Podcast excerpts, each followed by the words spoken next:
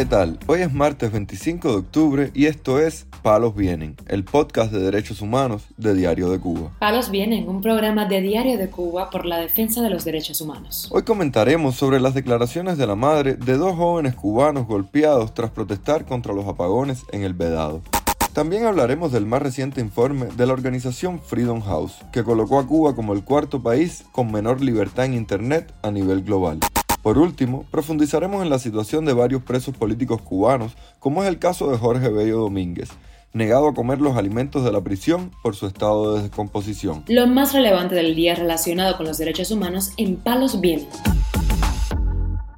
La madre de los jóvenes cubanos Fran Artola y Hilary Gutiérrez denunció la brutal golpiza sufrida por su hijo este lunes en un video publicado en sus redes sociales. Quiero denunciar los golpes que le dieron brutalmente a Fran, brutalmente, casi lo matan hasta desmayarse. Nosotros vivimos en la esquina donde sucedieron los hechos. Todos los vecinos me han contado su versión poco a poco. Coinciden, casi todos coinciden.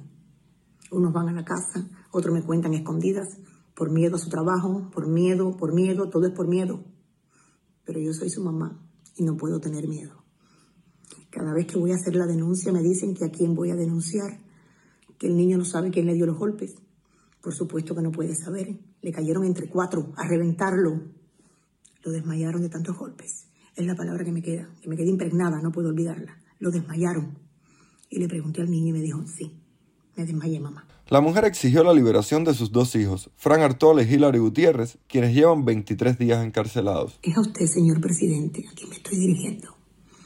A usted, y a usted, esposa del presidente de Cuba, le cuesta. Como madre, porque usted es madre, yo me dirijo también a usted. Les estoy pidiendo encarecidamente, encarecidamente, por favor, pidiéndole, implorándole, suelten a los niños que están encarcelados injustamente, no tienen delito. Suéltenlo, por favor, suéltenlo. No lo priven más de la libertad. Están encerrados como como pájaros en jaulas oscuras. Este lunes la Fundación para los Derechos Humanos en Cuba incluyó en la lista de represores a Cian Fon Zamora, Orencio Tamayo Granados y Fidel Ribacoa Mesa, tres jueces que actuaron en el juicio a los manifestantes del 11 de julio en San Miguel del Padrón, La Habana, según informó Radio Televisión Martí.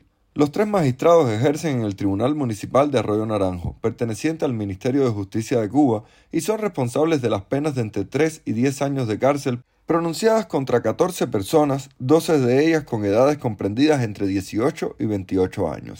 Cuba ocupa el cuarto puesto entre los países con menor libertad de Internet a nivel global, indicó la ONG internacional Freedom House en su informe anual sobre el tema correspondiente al periodo entre junio de 2021 y mayo de 2022.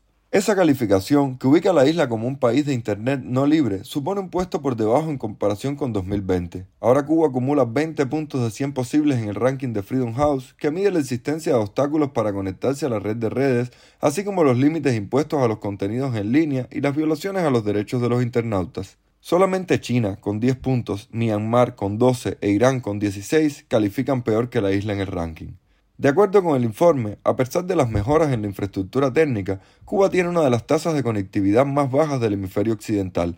El acceso regular a Internet sigue siendo extremadamente caro y las conexiones son deficientes.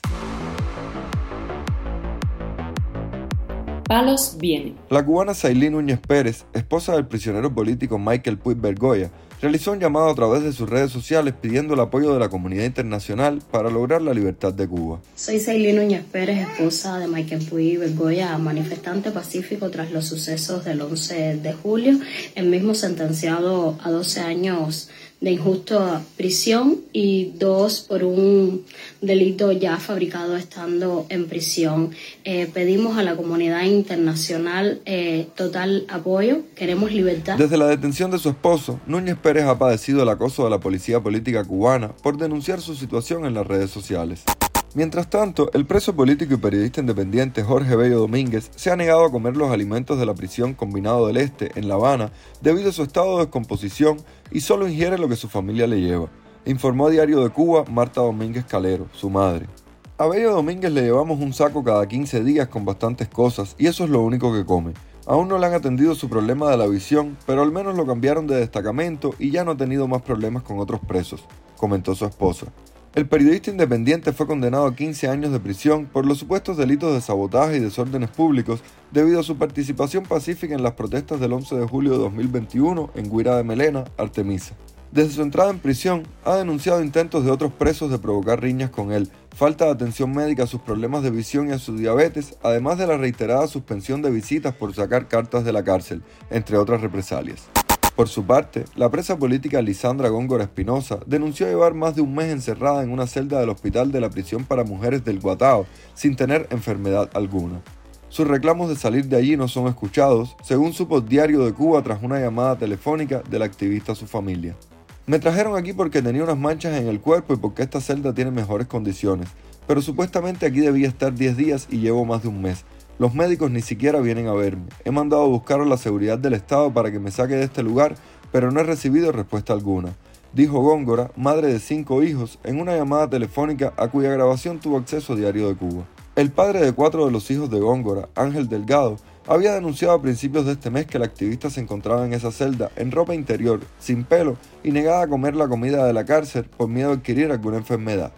Esta semana también se conoció que el preso político Luis Andrés Domínguez Sardiñas fue liberado después de ocho meses en la prisión de Valle Grande acusado por el delito de propaganda enemiga, un acto contra la seguridad del Estado según las leyes del régimen cubano, dijo el mismo a Cubanet. Fui liberado gracias a un cambio de medida, pero estoy bajo prisión domiciliaria hasta el día del juicio aunque aclaro que yo no acato las leyes arbitrarias del régimen, así que si querían tenerme preso me hubieran dejado en la prisión. Yo voy a trabajar en mi visitaxi como hacía antes de que me arrestaran, aseguró el prisionero político al medio independiente.